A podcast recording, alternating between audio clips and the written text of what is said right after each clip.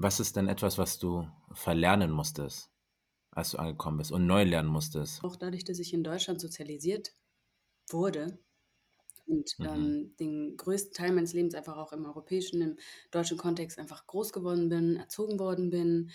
Ähm, die ganzen, also dieser ganze eurozentrische Blick, den muss ich natürlich auch immer wieder hinterfragen für mich. Ne?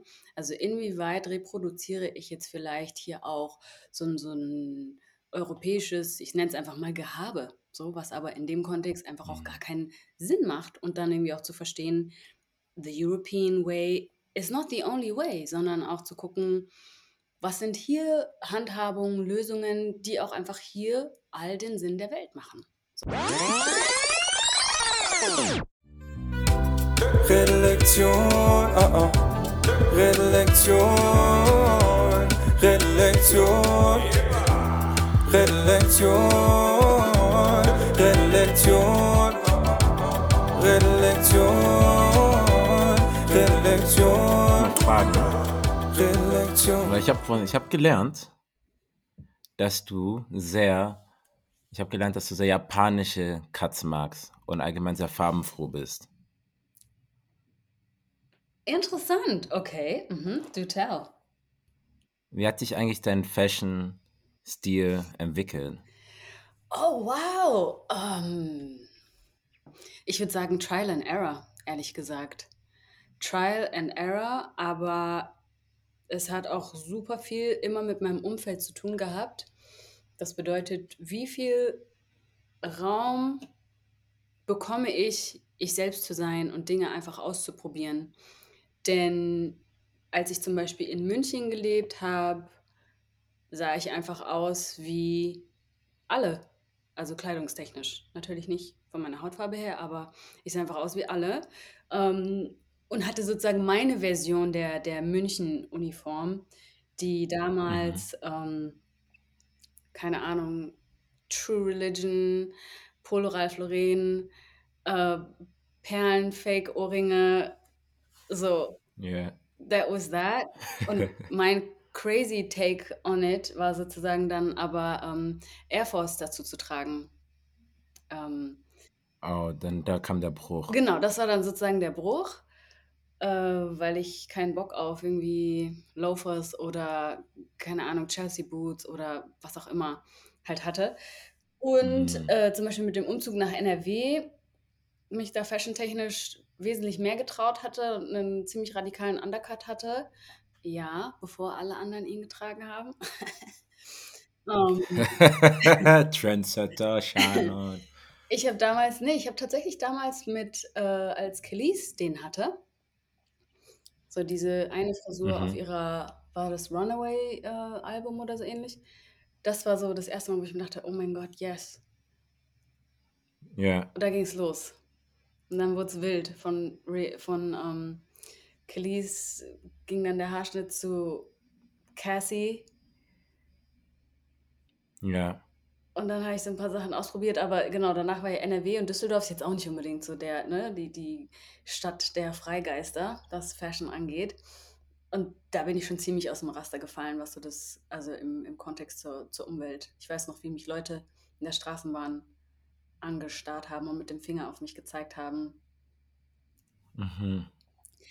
Ja. Aber wenn ich jetzt sehe, wie du, wie du dich bewegst, ich habe das Gefühl, du fühlst dich sehr, sehr wohl in deiner Haut. Was ich einfach Hammer finde, wenn ich das in Leuten sehe.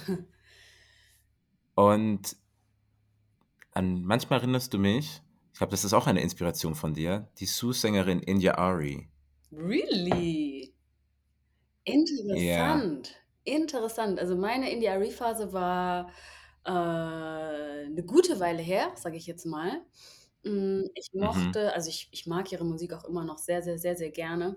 Und ich mochte auch irgendwie ihren, ihren Vibe total gerne. Und gleichzeitig finde ich das echt spannend, dass du sozusagen da eine, eine, also eine Ähnlichkeit siehst. Ich sehe sie gar nicht, aber ich Mhm. ist nichts verkehrt mit Indiari, ich mag sie. Vielleicht ist die Energy. hm. Hm, das könnte gut sein. Als ich heute Morgen aufgestanden bin, habe ich darüber nachgedacht, wie ich dich begrüße. Okay. In der Regel begrüße ich meine Podcast-Gästinnen mit ein paar Sätzen, Phrasen, kurzem Gespräch ähm, in deren Muttersprachen. Aber du bist so ein Einhorn, du bist so am Mix an verschiedenen Kulturen und Sprachen. Ich dachte, Servus. Okay, dann hätten wir Bayern abgedeckt. Dann dachte ich, Swahili Jumbo oder Kinyarwanda ähm, Uraho, Uraho. wenn ich mich recht entsinne. Muraho? dachte ich so, hm. Damit dachte ich ja, anstatt mir Gedanken darüber zu machen, was sein könnte, was ist denn die Begrüßung, die du am meisten wählst, um, wenn du jemanden siehst?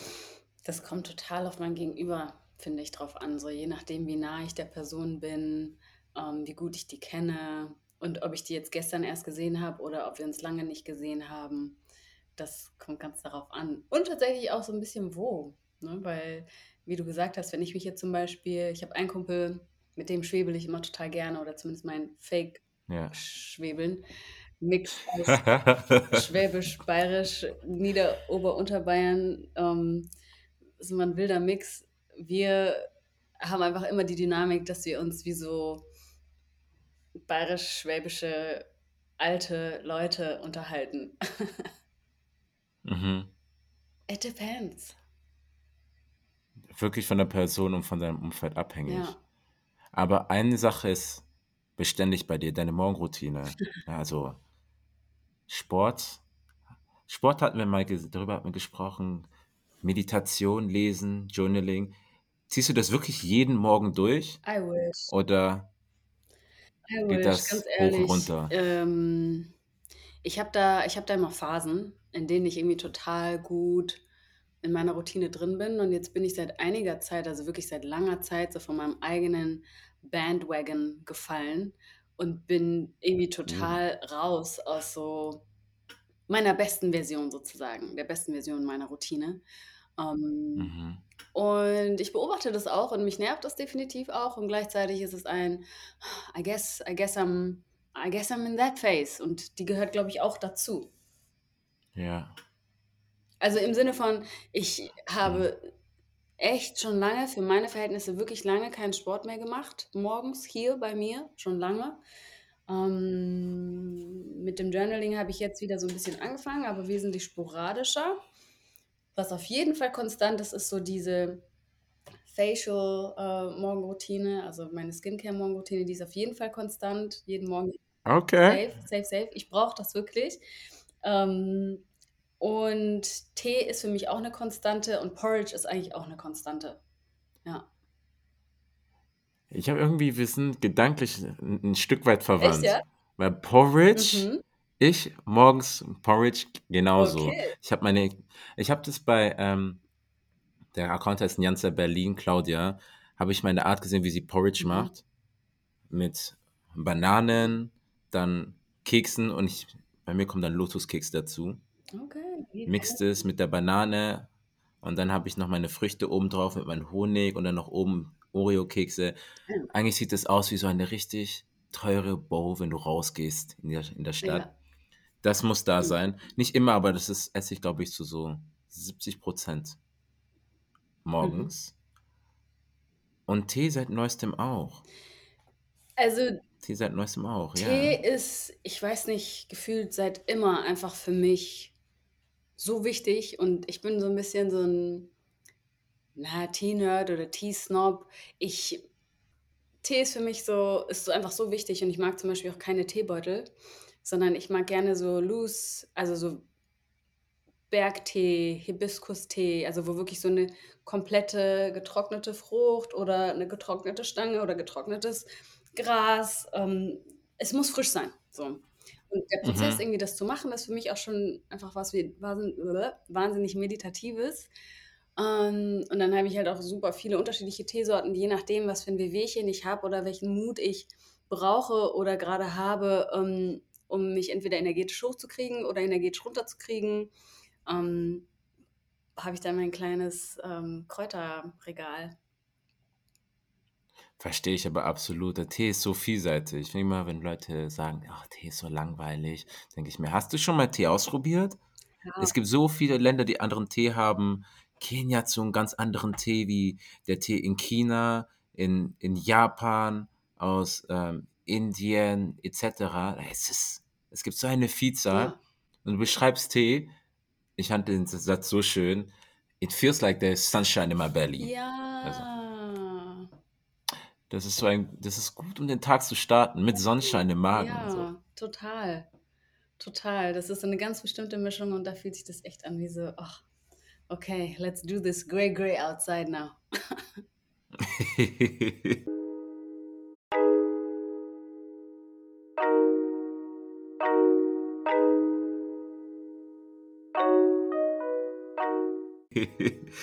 Ihr habt wahrscheinlich alle kurz hier deinen Akzent gehört. Das erinnert mich auch schon an das nächste Thema. Du warst vor kurzem auf dem afrikanischen Kontinent. In, hilf mir da mal auf die Sprünge. Du warst in Senegal, in Ghana. Wo warst du noch? Genau, ich war im Senegal zuerst, dann an der Elfenbeinküste und dann in Ghana. Wie lang warst du da insgesamt? Äh, ich habe so ein On-Off-Ding gemacht. Ich habe mit einer Woche Unterbrechung war ich eigentlich von Ende November bis zum 17. März auf dem Kontinent. Mhm. Ja, haben wir richtig gegönnt. Also eine ziemlich lange Zeit. Du bist wirklich in den Alltag Voll. eingetaucht. Nicht nur, du warst nicht nur, sagen wir, touristisch unterwegs in einem geschützten Raum. Genau, nee, nee, überhaupt nicht. Ja. Mm, Ich, ähm, ich bin mm. auch tatsächlich so eine Slow Traveling Person. Also ich, ich reise gerne langsam.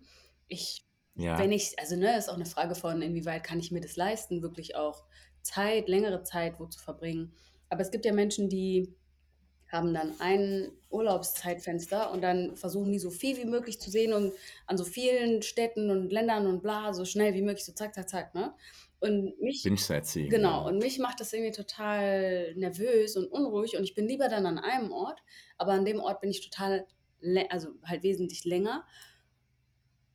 Und ich muss auch gar nicht so viel Action zum Beispiel haben oder machen, sondern ich bin auch total happy, so das Real Life mitzubekommen und mit Locals mich zu Mhm. unterhalten, zu sprechen, da irgendwie zum Bäcker zu gehen, zum Markt zu gehen und dann irgendwie schon so Regulars mit irgendwie den ObstverkäuferInnen zu haben und so. Das finde ich irgendwie total schön.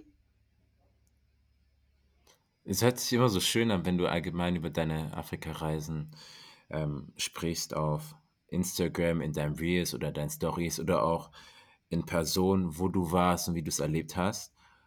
Und das bringt mich auch auf ein Zitat von dir. Das war für das Haus der. Geschichte in Bonn. Da gab es eine. Ausstellung, Heimat, eine Suche, die ging von Dezember 21 bis September 2022. Und da hast du Heimat als einen Ort beschrieben, wo du dein Schutzschild runterlassen Hm. kannst. Hast du inzwischen dieses Gefühl, wenn du ähm, afrikanische Länder besuchst? Weil ich erinnere mich, dass du im Kontrast dazu mal beschrieben hast, wie du in Uganda warst, 2013 oder 14 und für dich war es dann, da hast du dich selten so unafrikanisch gefühlt. Also da ist dieser, dieser starke Kontrast dazwischen. First of all, wow, somebody did his research. An der Stelle Thank you. digital round of applause, weil, wow, it's been a minute. Ähm, ich bin begeistert. Ja, also vielleicht zur ersten Frage, ob ich diesen Ort gefunden habe. Ähm, es ist tatsächlich auch immer individuell und es hat, also für mich ist gerade auch so dieses Heimatgefühl, habe ich ja mittlerweile damit behaftet, dass es auch für mich an Leuten hängt. Also Menschen, Interaktionen, wo ich das Gefühl habe, ich selbst sein zu können. Ähm, und das, da gibt es dann vielleicht, also im Idealfall, wenn ich Glück habe, gibt es dann in, in jedem Land eben so die eine Bezugsperson, bei der ich so das Gefühl habe, oh, ich kann einfach komplett mein Schutzschild runterlassen und ich kann mit dir ganz authentisch ich selbst sein.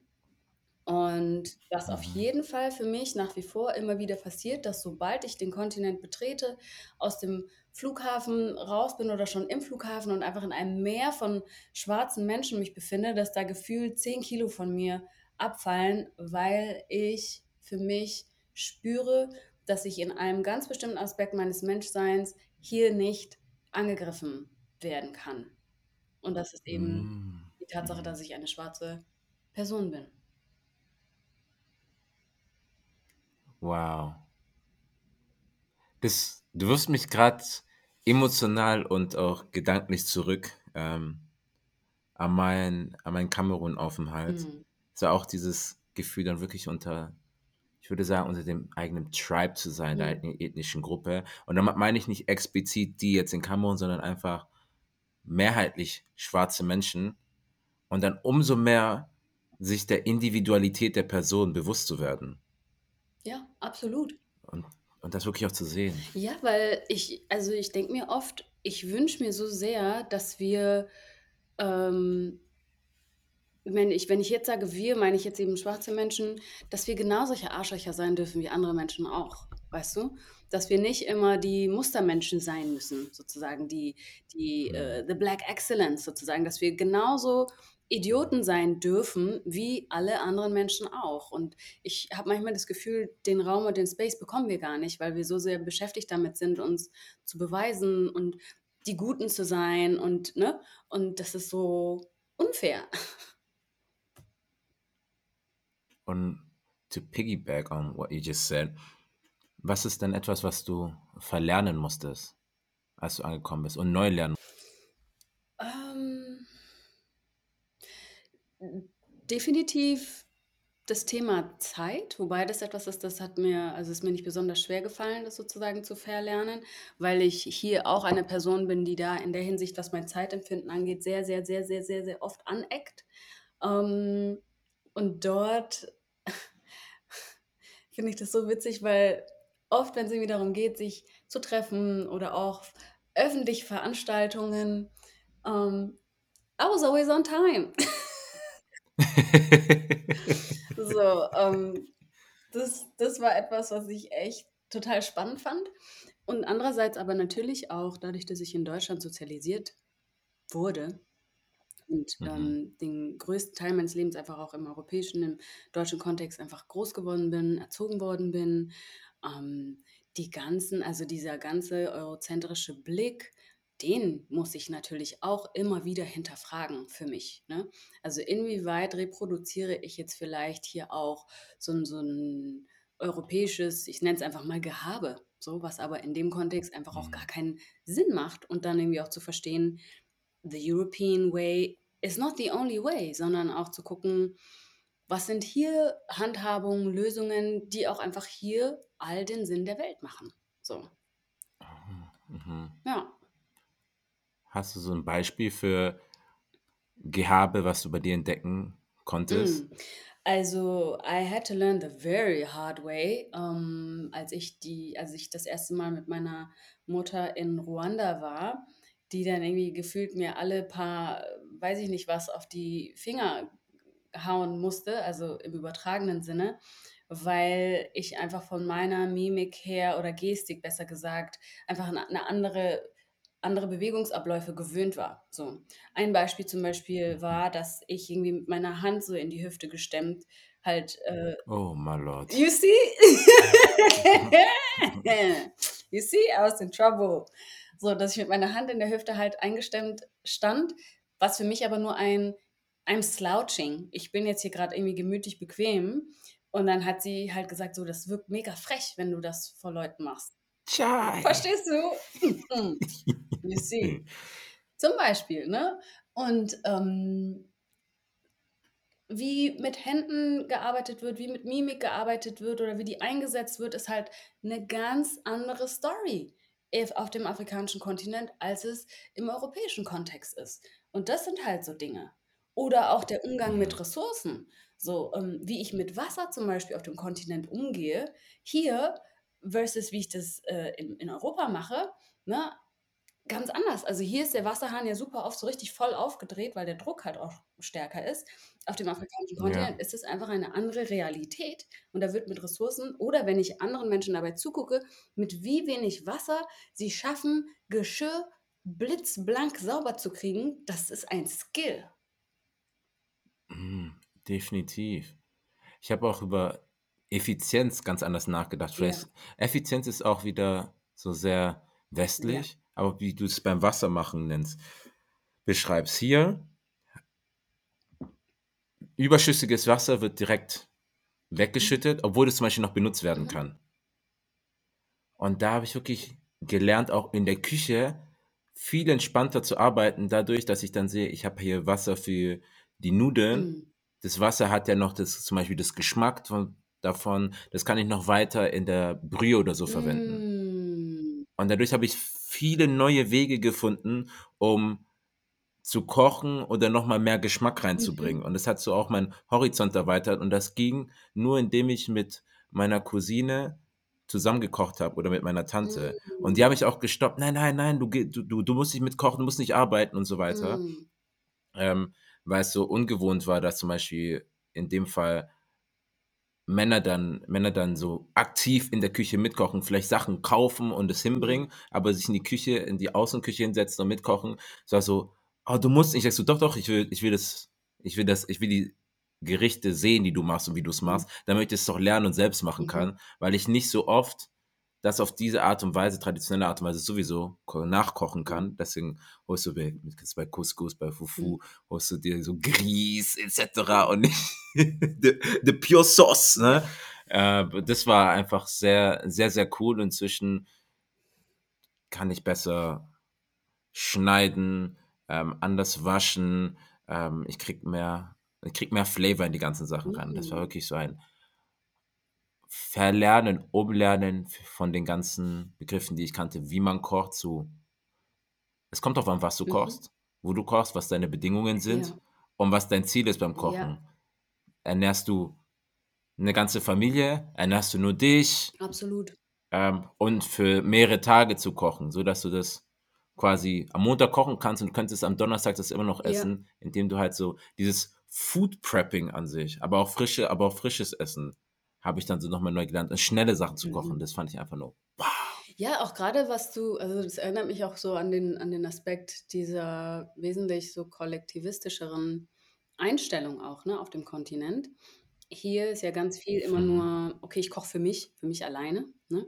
Und gerade auch beim Kochen, was du eben gesagt hast, also kaum ein Mensch kocht A, einfach nur für ein Gericht, sondern, also ich, ich, ich habe gefühlt noch nie jemanden auf dem Kontinent gesehen, der nur für ein Gericht für einen Tag kocht, sondern es wird eigentlich so gut wie immer, also wenn die Ressourcen da sind, für entweder mehrere Tage oder es wird immer in einem größeren Batch gekocht, auch mit dem Spirit, ähm, vielleicht kommt ja auch noch jemand oder vielleicht ich, bekomme ich Mm. einen Gast. Ne? Also so diese Open Door Policy, die natürlich manchmal auch zu einer nicht existierenden Privatsphäre führen kann, aber so dieses Gefühl von, na, I'm saying, ähm, Yep. aber halt auch generell dieses, hey, komm rein und natürlich biete ich dir was zu trinken an, natürlich biete ich dir was zu essen an. Natürlich, ja. Das sind, das Essen ist immer da. ja, es ist immer da, genau. Und zum Beispiel besonders im ruandischen Kontext, welches ein sehr konservativer Kontext ist, by the way, das I also had to learn the hard way, ähm, Okay. dass zum Beispiel das so sich auf die Fahnen geschrieben wird, einfach auch sehr ordentlich zu sein, denn at any time neighbors could come. Also es können jederzeit einfach Nachbarn kommen Mhm. und deswegen muss es einfach zu Hause immer ordentlich sein. No pressure.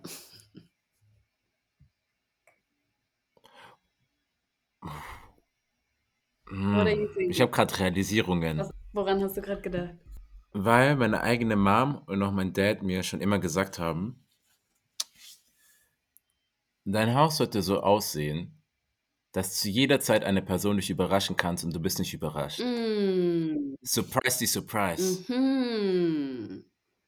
Ich so, wie meint ihr das? Die Person kommt vorbei und denkt sich, hey, ich könnte vom Boden essen. Mhm. Ich komme gerne hierher. Mhm. Du musst Leute ausladen, Mhm. weil die sich selbst einladen, weil die sich so wohlfühlen, weil die, die wollen gar nicht gehen. Ja. Ich so, hm, okay, okay. Und jetzt, jetzt verstehe ich auch wieder ein Stück weit nochmal durch deine Ansicht, weil du ja nochmal in anderen Ländern warst. Ich war leider bisher ähm, nur in Kamerun, will das natürlich aber noch mal ausweiten in weitere ähm, afrikanische Länder gehen. Auf meiner Liste ist Senegal, Dakar drauf. Mhm.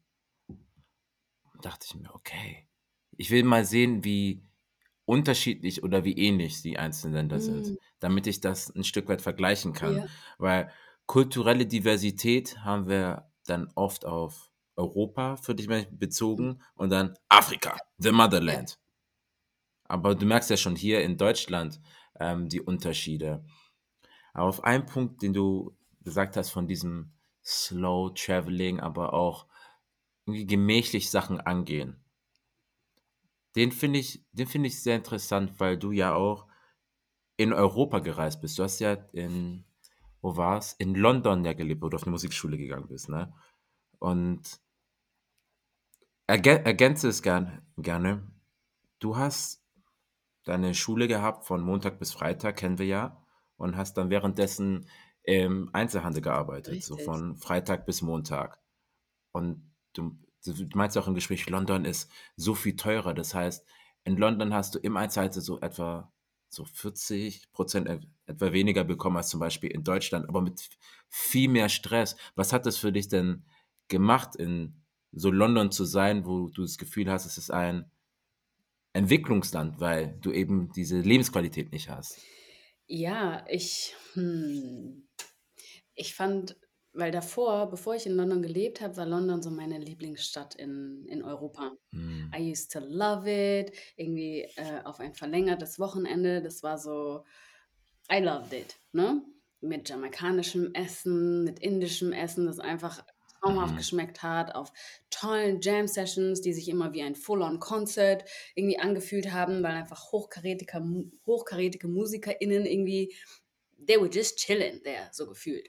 Ähm, und als ich dann dort gelebt habe, war der Kontrast halt riesig, weil es ist immer so was anderes, in einem Ort oder an, an einem Ort zu leben und dort als Touristin irgendwie unterwegs zu sein, weil da habe ich ja ne, mir so die Ja. Rosinen einfach rauspicken können, habe irgendwie mein Erspartes dann da auf so ein Wochenende einfach rausgepustet, ne? Ähm, weil London war schon immer teuer. Und Oh ja. ja, und dort zu leben, hat mir einfach gezeigt, was es bedeutet, to make a living in the UK.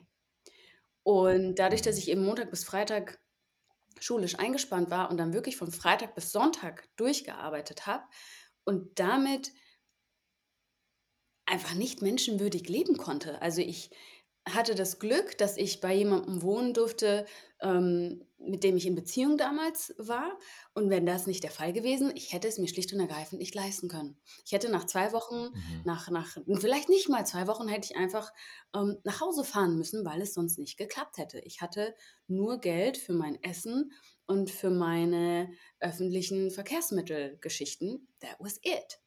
Und dann Mhm. das, was ich an Wohnungsmöglichkeiten gesehen habe, also es waren einfach keine Optionen, weil die Decke war schwarz mit Schimmel.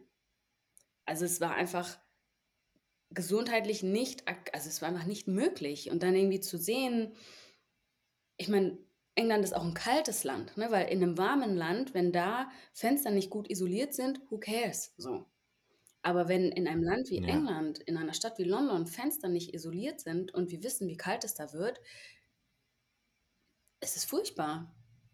Es wird einfach so kalt und da hatte ich eben das Gefühl, dass sich das wie ein Entwicklungsland anfühlt. So.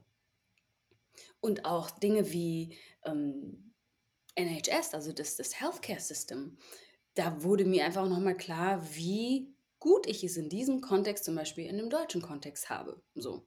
Dass egal wie wenig ich verdiene, ich kriege Basic, also damals ging es um eine Wurzelbehandlung, die ich gebraucht habe, wo es hieß ja entweder 500 Pounds, dass das kostet, dass es diese Wurzelbehandlung gemacht wird, 500, 500 Pounds oder, jetzt kommt die gute Option, Zahn ziehen.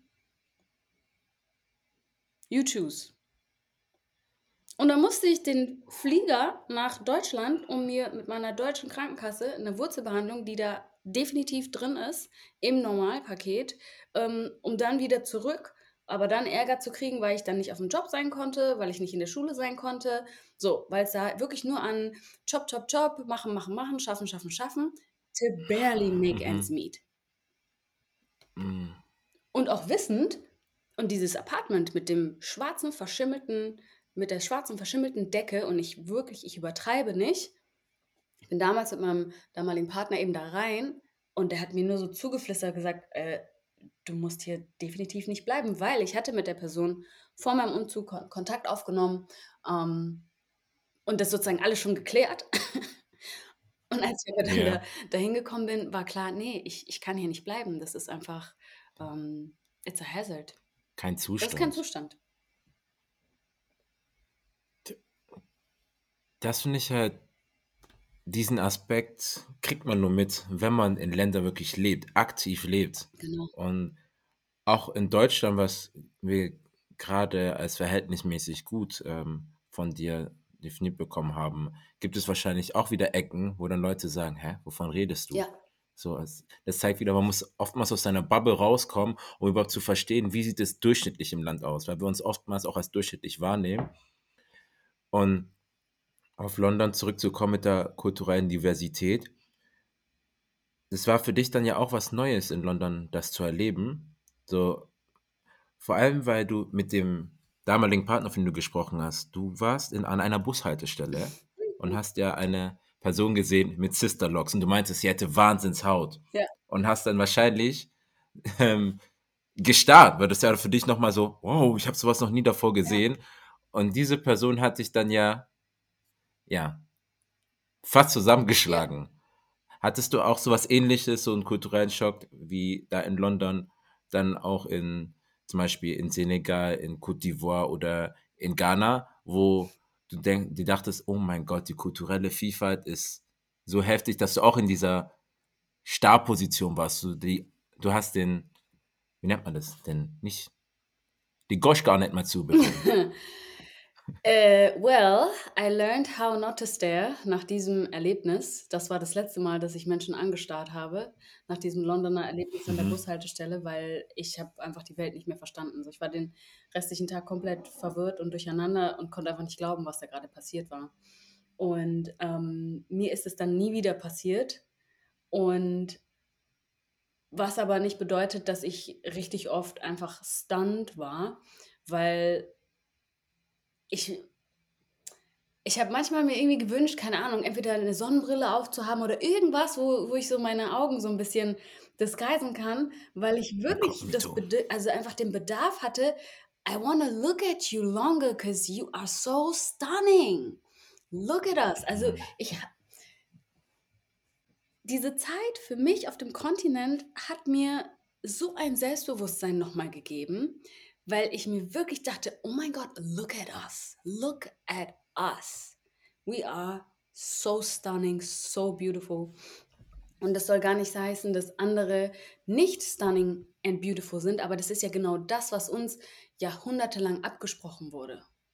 Period.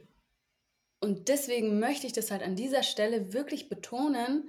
Ich kriege auch Gänsehaut, während ich das jetzt gerade sage, weil ich einfach alle, alle zehn Menschen wirklich Modus, seriously, eine Haut, Features, einfach nur wow, wow. Ja. And you pretend like you're a normal boy. Hey, you don't even know you're gorgeous. What? So. Fine boy, no I pimple. swear.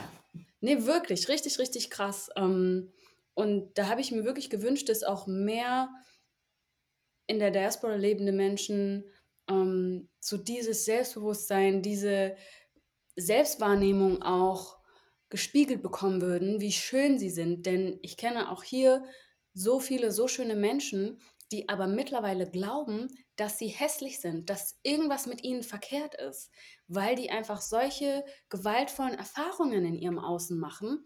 Und es ist natürlich, also es ist verständlich, dass wenn du irgendwie, seit du klein bist, dir immer suggeriert wirst, du bist komisch, dann, ne, Kinder, so wie sie halt sind, so, hä, guck mal deine Haut oder hä, da, da, da, da, da, oder hä, deine Haare. Das, das sind ja alles, diese ganzen Papercuts, diese ganzen Stiche, das macht ja was mit einem. So. Und das tut mir Ja. so weh. Und das war so eine, so eine, so eine Oase, einfach ähm, mal dieses andere, diese andere Realität zu erleben und auch so diese, ich nenne sie jetzt einfach mal so Black Selbstverständlichkeit auch zu erleben. Das Mhm. war einfach eine Wohltat. And I wish I could have stared at people longer. Oh, okay. I, I, I get that, I get that. Ich glaube, wir manifestieren inzwischen alle, die das Privileg hatten, ähm, in ihre Heimat zu reisen oder über in ein anderes Land, muss nicht mein Nachbarland sein oder ein ähnliches Land, weil wir doch auch die Tendenz haben, ähm, in ähnliche Länder zu reisen. Zum Beispiel Kamerun geht nach Elfenbeinküste, war Mhm. französischsprachig, kulturell teilweise ähnlich, oder nach Nigeria etc. Aber zum Beispiel Kamerun geht nach Namibia, Mhm. geht nach Botswana, Mhm. so, das ist komplett anders. Mhm. Das zeigt vielleicht auch, dass wir, wenn wir über Afrika sprechen, den Stummpart auf mal auslassen. So dass wir eigentlich meinen, meine Kultur oder mein Land, um noch präziser zu sein, meine ethnische Gruppe. Mhm. So machen wir das. Mhm. Und dann das Ausweiten auf Afrika. Warst du in, in deinem Aufenthalt dann, bist du untergegangen? So im Sinne von, nicht untergegangen ist so ein negativ konnotiertes Wort, aber konntest du in der, dich in der Masse sozusagen eins werden? Mhm. Oder bist du auch äh, ra- rausgestochen, als du in Ghana warst und Leute sagen, yeah, oh, you look Mhm. like you from, verstehst du, was Mhm. ich meine? Mhm. Ja, das war ganz unterschiedlich. Also es gibt zum Beispiel in, in Ruanda bin ich immer herausgestochen, weil Klamotte, Haltung, Gang ne, so europäisiert wurde oder ist. Ähm, wenn ich zum Beispiel im Senegal habe ich mir dann eben auch so, ein- so ein Casual Bubu gekauft, ne? ähm, Mhm. was viele tragen. Und äh, hatte dann eben auch noch so meine, meine Faux Locks ohne Make-up, ohne Shishi ähm, auf dem Markt. Ne? Die einen haben gedacht, ich bin safe Senegalesin. Ähm, die anderen haben gedacht, oder mir wurde sehr oft äh, Fula, nee, Pöll sozusagen ähm, zugesprochen. Pell, mhm. So, you, Pöll. Ne? Ähm, das kam ganz, ganz oft. Und das war zum Beispiel das erste Mal, dass mir das so äh, zugesprochen wurde. Und als ich dann gesagt habe, ich habe ruandische und ugandische Wurzeln, dann war es so, ah, okay, alles klar, weil die Pöll, ne, ist ein Volk, das sich eben durch Afrika bewegt und eben auch in dieser Ruanda-Area sozusagen auch äh, Geschichte hat. Deswegen war es dann so, ja, völlig, völlig klar, dass du so ein Pöll ähm, Features und, und da geht es dann auch viel um irgendwie so, habe ich eine gelbliche oder eine rötliche, einen rötlichen Unterton. Also es sind lauter so Nuancen, die dann eben Menschen vor Ort noch viel besser lesen können. Wo ich dann aber auch total oft irgendwie noch mehr über mich sozusagen erfahre, weil ich halt jetzt kein Gesicht habe, was man ganz klassisch irgendwo zuordnen kann. So, das finde ich total spannend. Mhm.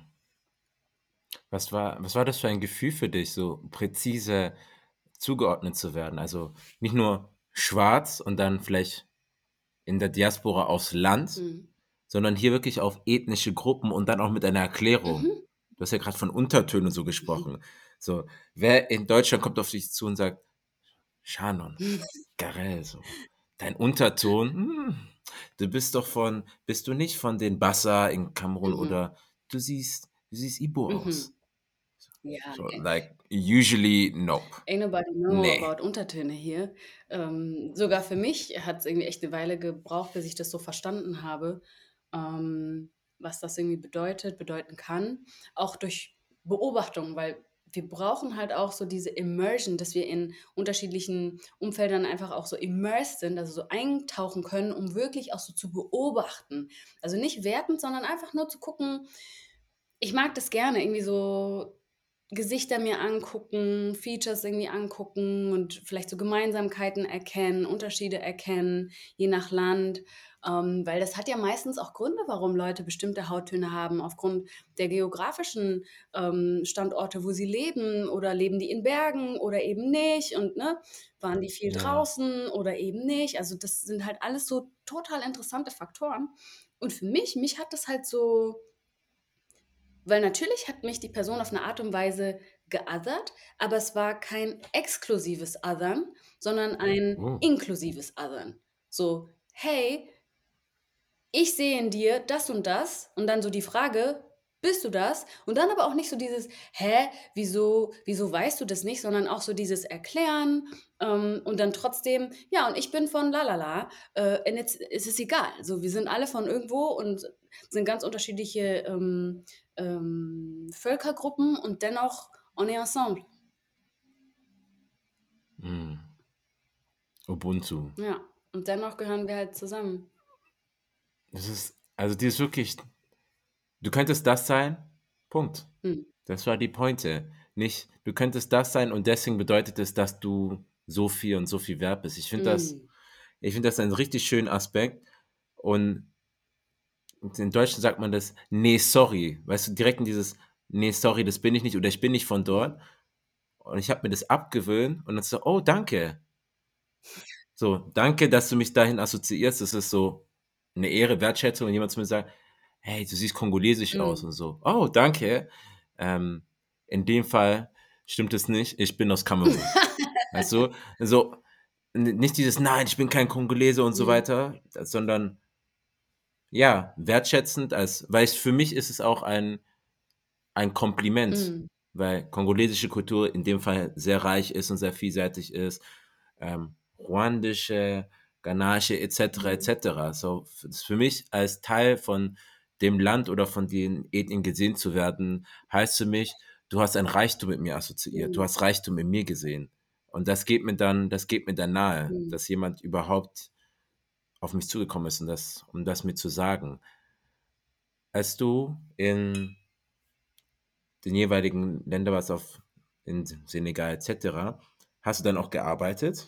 Ich habe remote gearbeitet Mhm. und ähm, also es gibt, es gibt Teile meiner Arbeit, die ich eben remote gut machen kann, zum Beispiel das Coaching ähm, Ja. oder auch Supervision oder auch meine Referententätigkeit kann ich sehr oft remote gut machen. Und es gibt tatsächlich auch, oder vor allem während der Pandemiezeit, habe ich auch online sehr viel moderiert, witzigerweise, was ich vorher niemals gedacht hätte, dass das, that it could be a thing. Ähm, und ich hatte total großes Interesse daran, auch Leute kennenzulernen, um mit denen perspektivisch Dinge gemeinsam auf die Beine stellen zu können. Und das Ja. will ich auch immer noch. Ja. In Ruanda zum Beispiel habe war? ich tatsächlich auch Ja. gearbeitet und habe dort Workshops gegeben mit ähm, Startups, mit ruandischen Startups. Das war total schön. Da habe ich erschreckenderweise, das heißt erschreckenderweise, aber es war einfach echt krass für mich, so festgestellt, wie es für mich ist, meine Skills in meinen Communities direkt sozusagen anzubringen und wie sehr mir das Energie gegeben hat, statt mir Energie zu Mhm. nehmen. Also ich war selber empowered nach diesem Workshop, weil ich irgendwie auch so im Gegenüber gespürt habe, das ist angekommen, aber auf einer anderen Ebene angekommen. Ja. Ich finde ich find das richtig schön, wie, wie du Arbeit beschreibst, dass du nicht nur arbeiten kannst, also das, was dir gefällt, weil wir oftmals hier haben, dass du dich durch die Arbeit verwirklichst. Dein Wert wird durch deine Arbeit bestimmt. mm, Wenn du Doktor, Anwalt bist, Ingenieur bist oder eine gewisse Gehaltssparte erreicht mm, hast, dann bist du etwas mm, wert. Davor bist du ein Aspir aspiring. Gibt es das Wort aspirierend? mm, Ja, oder? mm, mm, nicht, nicht, also nicht ganz, nicht Anstrebend. anstrebend, genau. Du bist ein Anstrebender, weißt du, du durch, deine, durch deinen Weg gibst du schon an, wo ich sein Mhm. werde. Und auch bei der Frage, was machst du, ist oftmals dann die Reaktion zeigt dann den, das, das Level an Respekt, was Leute vor dir haben. Hier hast du, du bist nicht nur mental und physisch an einem Ort, der dir gut tut, sondern auch deine Arbeit. Und hat auch die, dein Umfeld auch wiederum deinen Bezug zu deiner Arbeit beeinflusst. Ja, also das war wirklich auch so eine total unterschiedsbereitende Erfahrung, so zu spüren, wow, meine Arbeit kann sich auch so und so anfühlen. Ähm, und ich glaube, es gibt da, oder ich, ich weiß, dass es da ganz unterschiedliche Menschen gibt. Die einen machen gern einfach ihren Job und dann gehen die nach Hause und die brauchen auch keinen emotionalen Bezug zu ihrem Job. Die brauchen kein Fulfillment oder vielleicht ist denen das nicht ganz so wichtig. Ich habe für mich halt festgestellt, ich kann nur gut arbeiten, wenn ich einen Bezug dazu habe, wenn ich auch mm, einen Sinn für mich darin finde, sonst mache ich einfach echt einen schlechten Job. Mhm.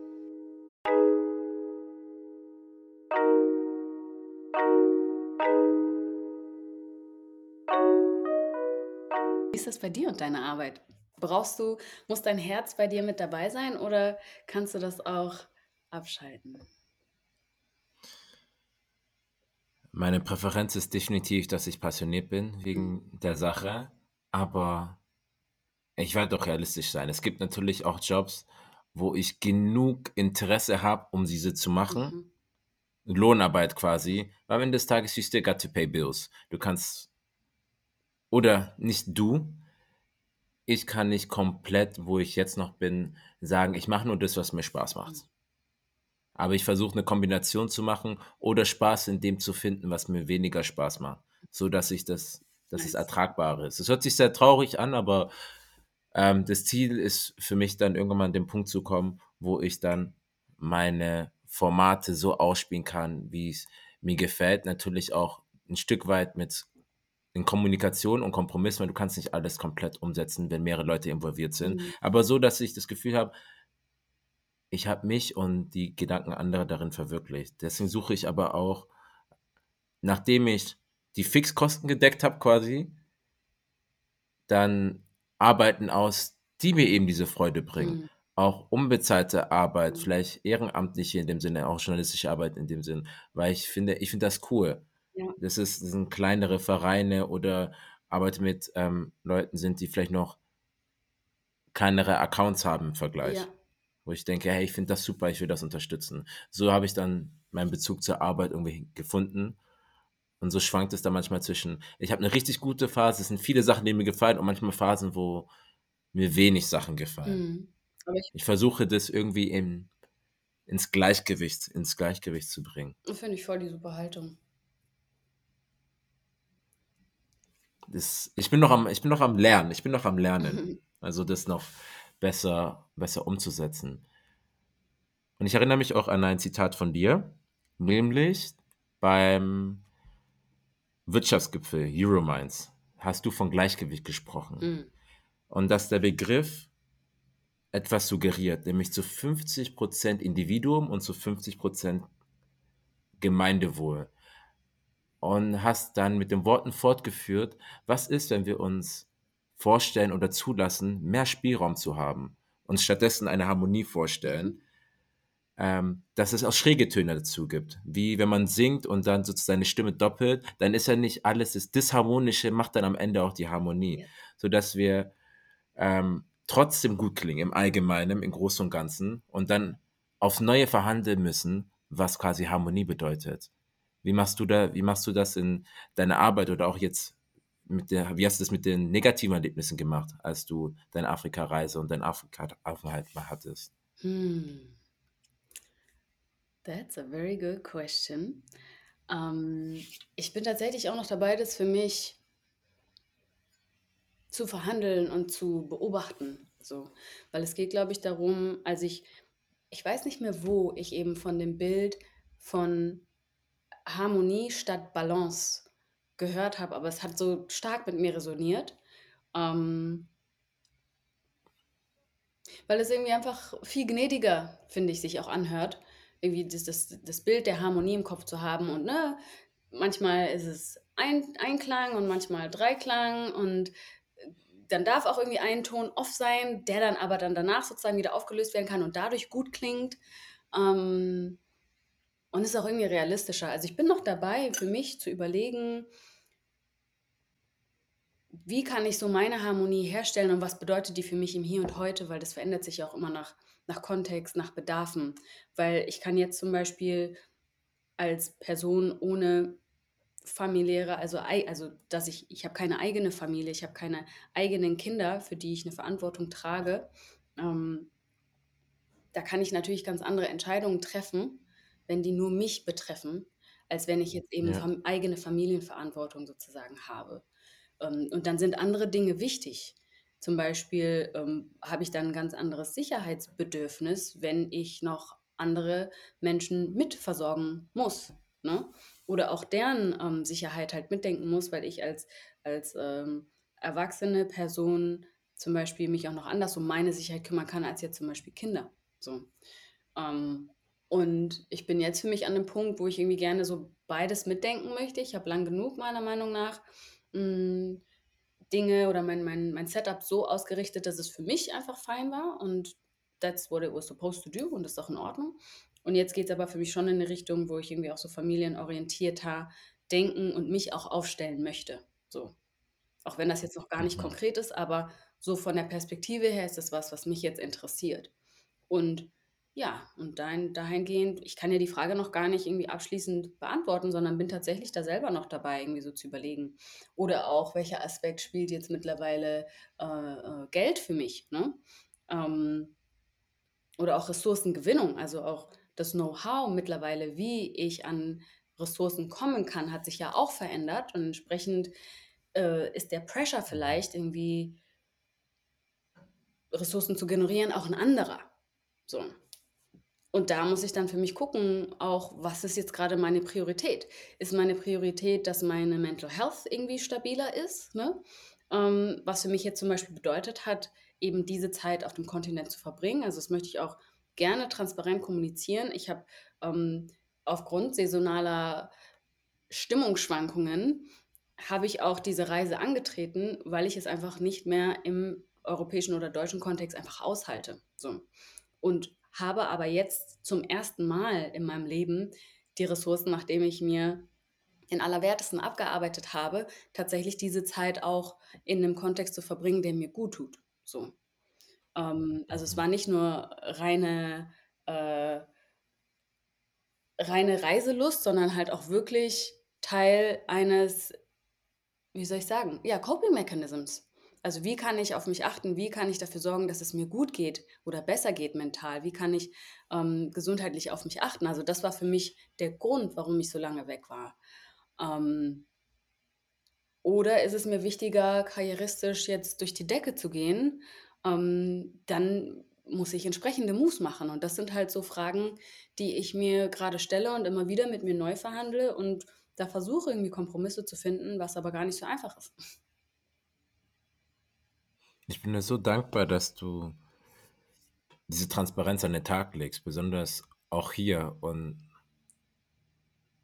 auch gerade illustriert hast, dass in afrikanischen Ländern zu leben, hier in dem Fall oder allgemein ähm, in die Heimat zurückzukehren. Ich kann mir vorstellen, dass es überall auf der Welt in dem Sinne ähnlich ist, dass man ein Polster braucht Mhm. für wie, wie überall für Geschehnisse, die man nicht kontrollieren kann, die außerhalb der Kontrolle liegen, eben weil man vielleicht noch nicht das Wissen hat, theoretisch über einen Ort was zu finden und dann vor Ort zu sein, ist immer was anderes. Ich habe es auch bei einem kurzen Aufenthalt in der, in der Heimat auch da schon gesehen, wenn jetzt immer das Auto den Geist aufgibt, durch ein Schlagloch fährt, etc., weil, ähm, keine Ahnung, die Straßenqualität zum Beispiel nicht gut ist. Was machst du dann, wenn das Wasser ausfällt, wenn der Strom ausfällt? Wie, wie macht man das? Und wenn man da eben nicht dieses Auffangnetz hat, dann ist man teilweise auch aufgeschmissen, besonders wenn man noch keine Bezugsperson hat oder noch keine Kontakte. Das heißt, dass das Zurückgehen auch damit verbunden ist.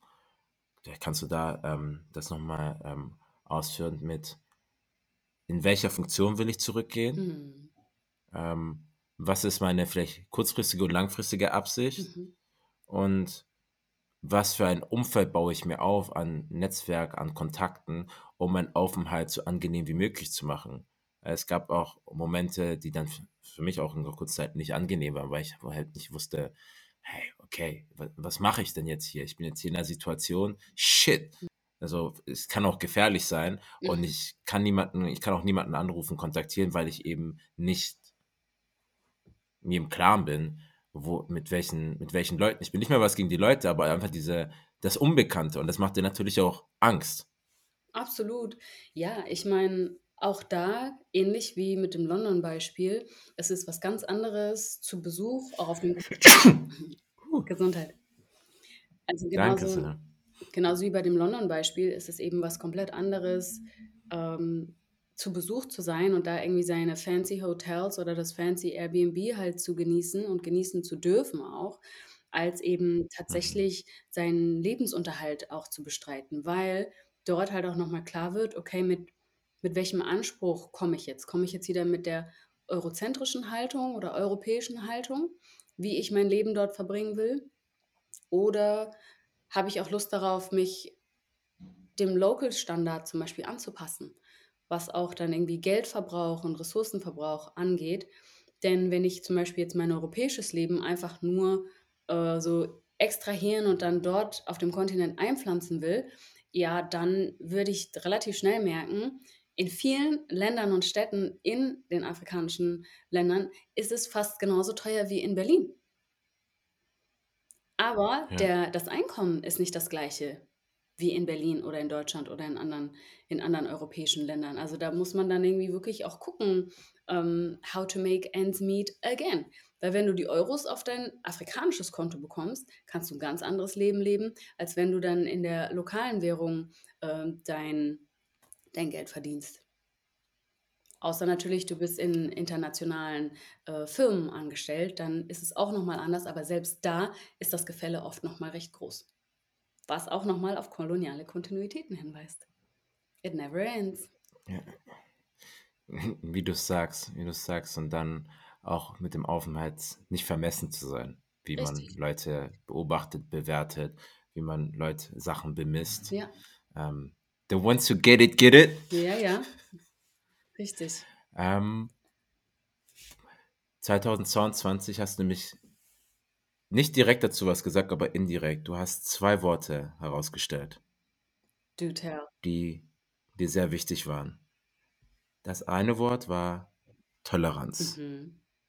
Das andere, nicht ganz Toleranz, ich habe den vorderen Teil vergessen, Ambiguitätstoleranz. Und das zweite Wort, Pluralität. Mhm.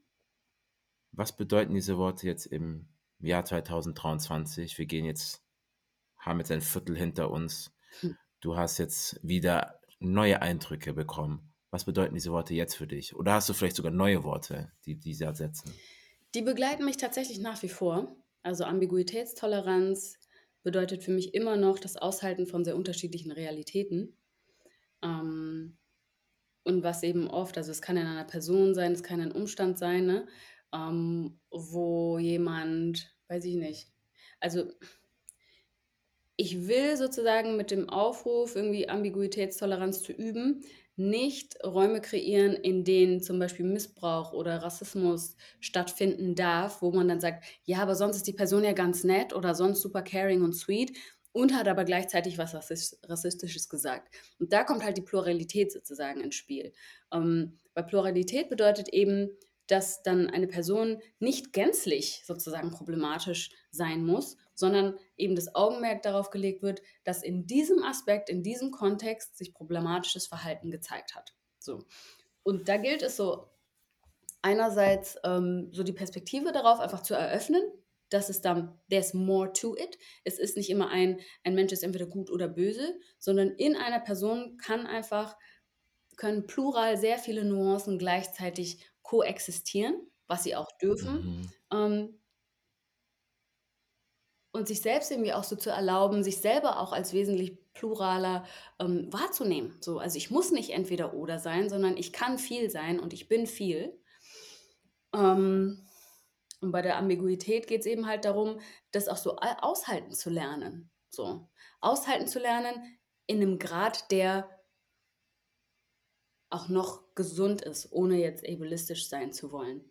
Also ich, ich will niemanden dazu einladen, irgendwie äh, Ismen auszuhalten. Ne? Also da gibt es einfach bestimmte Dinge nach einem bestimmten Wertkatalog, die braucht man und Mensch nicht auszuhalten. Mhm. Das macht auch deine, das erklärt auch deine Gesprächsart oder auch wie du in Diskurse eintrittst. Ich habe es bei dir besonders beim Screening von vermessenen Menschen gesehen, aber auch in anderen ähm, Interaktionen oder auch Beobachtungen, wo du als Speakerin anwesend warst oder auch als Moderatorin, wo du Meinungen moderiert hast, die ge- aufeinander geclasht sind. Und du hast dieses Talent, und mit Talent meine ich nicht nur, du bist aufgewacht und das war, das war Teil von dir, sondern du hast es ja über die Jahre dir erarbeitet und immer wieder weiter trainiert und immer weiter getragen. Und ich sehe das in dir, wie du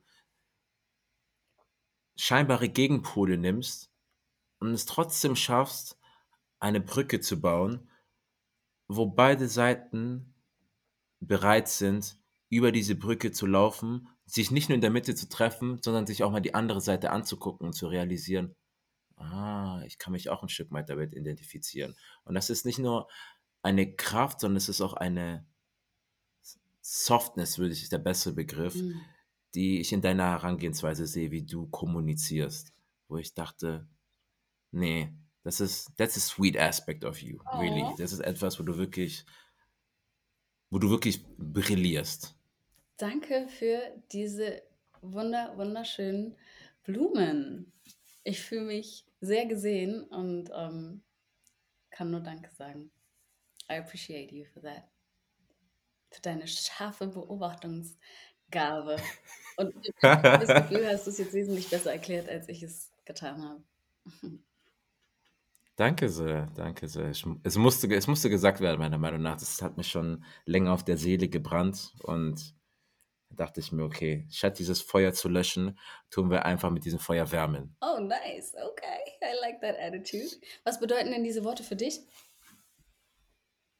Oder was sind, was, sind, was sind deine Worte, die dich gerade begleiten und irgendwie so wie so eine Art Tagline vielleicht ähm, für dich gerade fungieren? Uh, mm. Der Begriff ähm, Asia aus Kamerun, Mhm.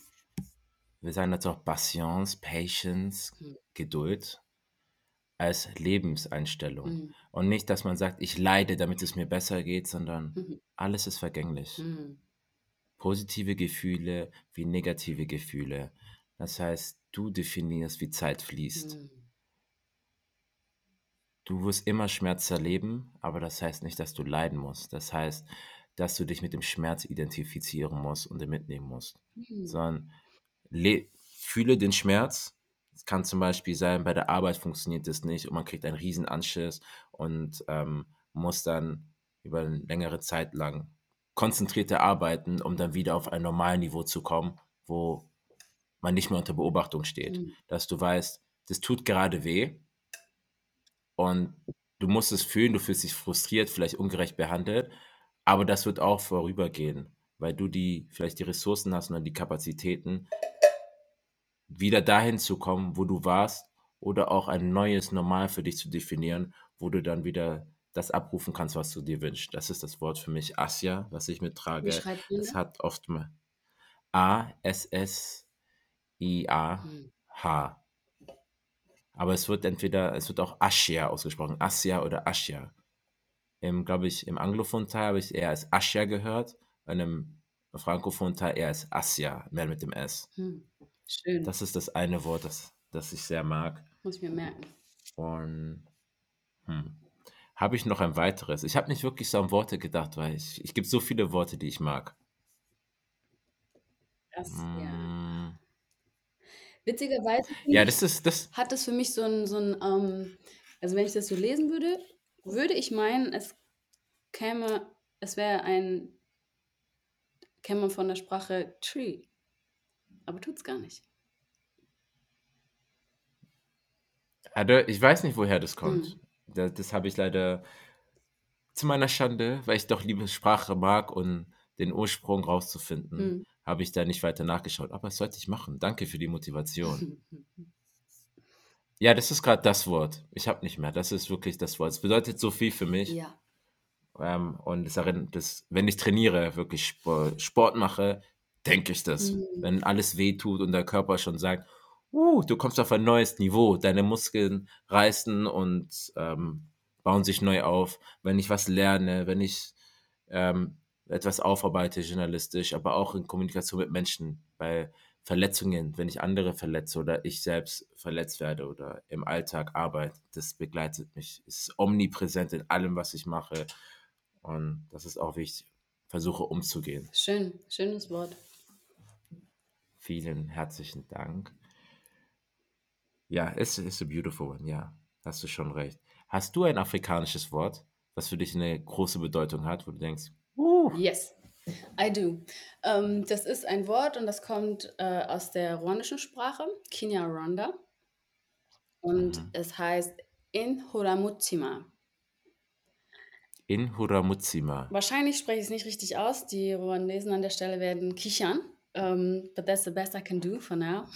Let them. Giggle away. Und es bedeutet etwas oder jemand, der mir am Herzen liegt.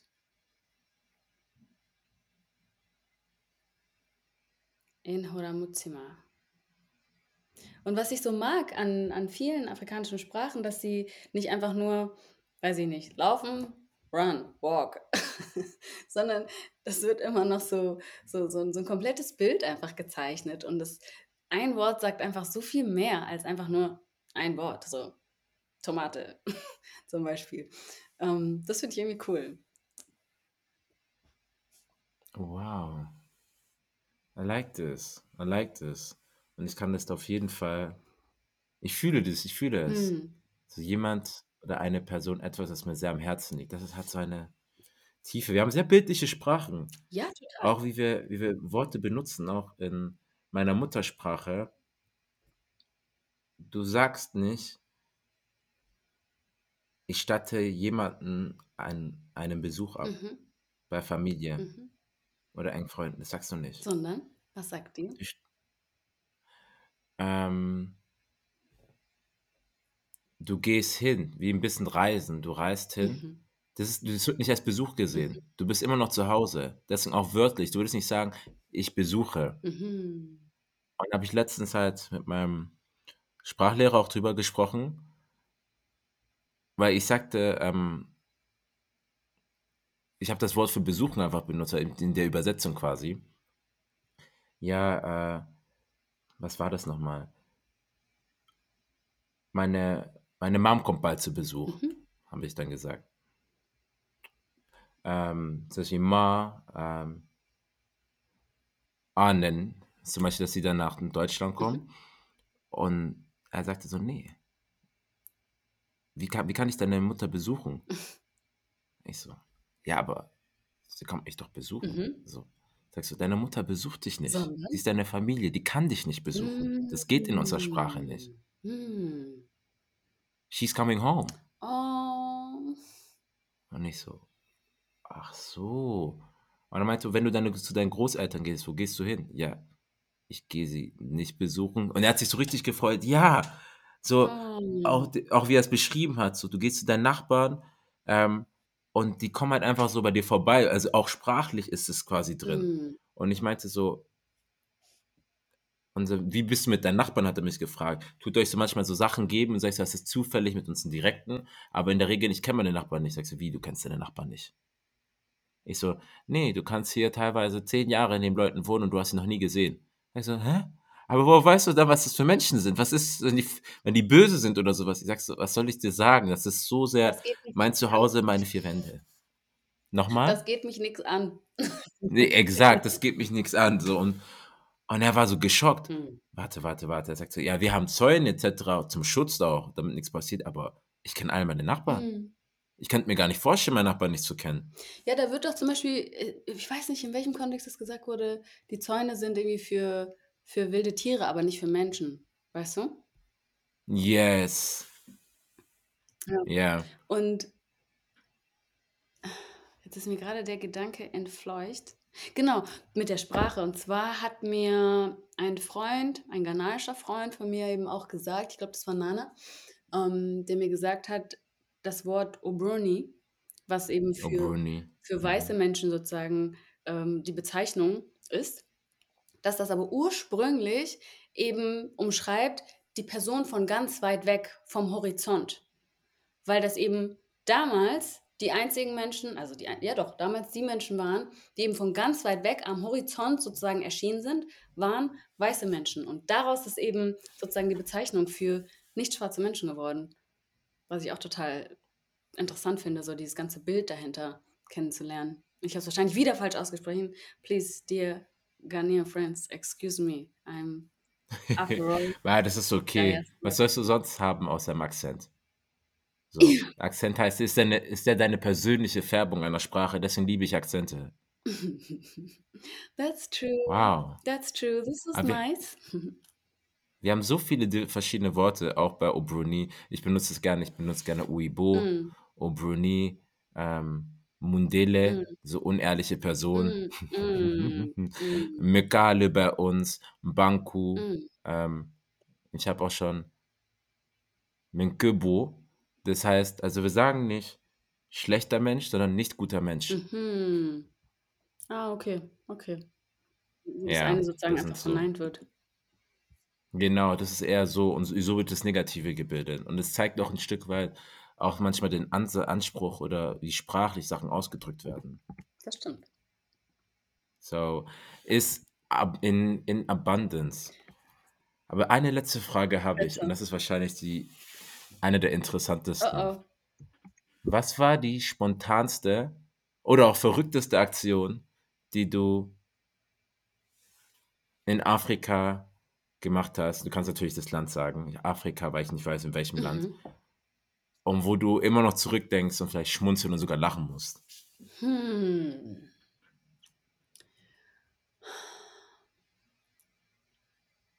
Ich glaube ehrlich gesagt und ich hoffe, dass so 'ne Aktion mir noch bevorsteht, weil ich bei meinen Travels auf dem Kontinent bisher sehr vorsichtig war und dass für mich irgendwie der Aspekt der Safety wirklich wichtig ist. Hm ich glaube, das liegt auch daran, dass so meine ersten Erfahrungen meine mei also meines Lebens sozusagen einfach vom Bürgerkrieg geprägt waren. Und deswegen bin ich, glaube ich, eine eher risikoaverse Person, generell Ja.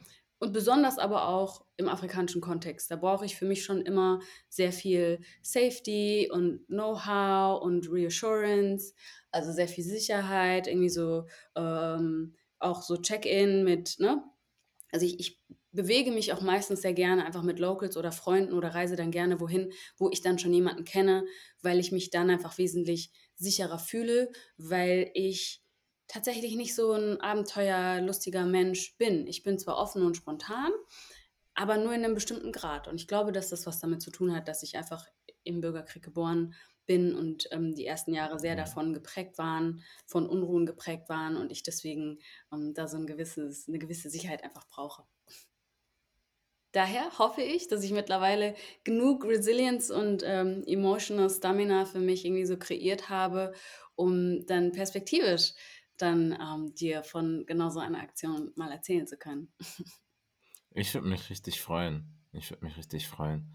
Es gibt so viele Aspekte, ähm, von dir, ähm, auch den du grade genannt hast, was du in deiner Kindheit erleben musstest, ähm, und und noch viele andere Erlebnisse. Es es gibt so vieles, was man über Shannon lernen kann und noch lernen muss. Also, mich würde es interessieren, als du mit deiner Oma zum Beispiel zusammengelebt hast in 'nem Zimmer so. Mhm. Wie wie wie war das zum Beispiel? Ich denke mir so, ich würde die all diese Fragen und die noch andere natürlich gestellt haben, die zuhören, die alle stellen, aber ich weiß, die Zeit ist oftmals limitiert. Und allein, was du jetzt schon mitgegeben hast, ist so ein riesiges Paket, ein erst mal, uff. Mhm. Und gleichzeitig, wow, ich muss das erst mal verarbeiten.